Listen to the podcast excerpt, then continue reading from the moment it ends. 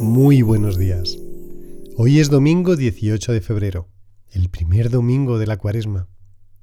Vamos a comenzar el día leyendo juntos el libro del Génesis. Dijo Dios a Noé y a sus hijos con él. He aquí que yo establezco mi alianza con vosotros y con vuestra futura descendencia, y con toda alma viviente que os acompaña, las aves, los ganados, y todas las alimañas que hay con vosotros, con todo lo que ha salido del arca, con todos los animales de la tierra. Establezco mi alianza con vosotros, y no volverá nunca más a ser aniquilada toda carne por las aguas del diluvio, ni habrá más diluvio para destruir la tierra.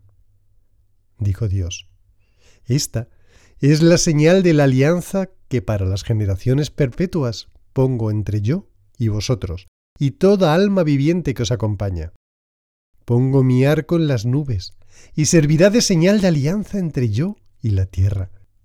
Cuando yo anuble de nubes la tierra, entonces se verá el arco en las nubes, y me acordaré de la alianza que media entre yo y vosotros y toda alma viviente, toda carne, y no habrá más aguas diluviales para exterminar toda la carne.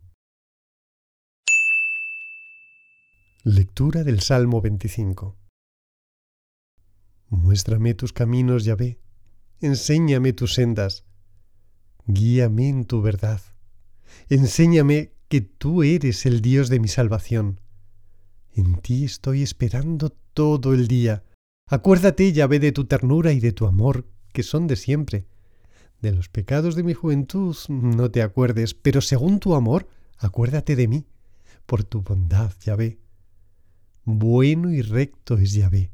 Por eso muestra a los pecadores el camino, conduce en la justicia a los humildes y a los pobres enseña su sendero.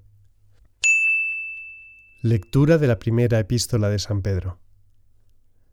Pues también Cristo, para llevarnos a Dios, murió una sola vez por los pecados, el justo por los injustos, muerto en la carne, vivificado en el Espíritu en el Espíritu fue también a predicar a los espíritus encarcelados, en otro tiempo incrédulos, cuando les esperaba la paciencia de Dios en los días en que Noé construía el arca, en la que unos pocos, es decir, ocho personas, fueron salvados a través del agua. A esta corresponde ahora el bautismo que os salva y que no consiste en quitar la suciedad del cuerpo, sino en pedir a Dios una buena conciencia por medio de la resurrección de Jesucristo, que habiendo ido al cielo, está a la diestra de Dios y le están sometidos los ángeles, las dominaciones y las potestades. Lectura del Evangelio de San Marcos. A continuación, el Espíritu le empuja al desierto, y permaneció en el desierto cuarenta días, siendo tentado por Satanás. Estaba entre los animales del campo y los ángeles le servían. Después que Juan fue entregado, marchó Jesús a Galilea y proclamaba la buena nueva de Dios. El tiempo se ha cumplido y el reino de Dios está cerca. Convertíos y creed en la buena nueva. Pasa un domingo maravilloso. Que Dios te bendiga.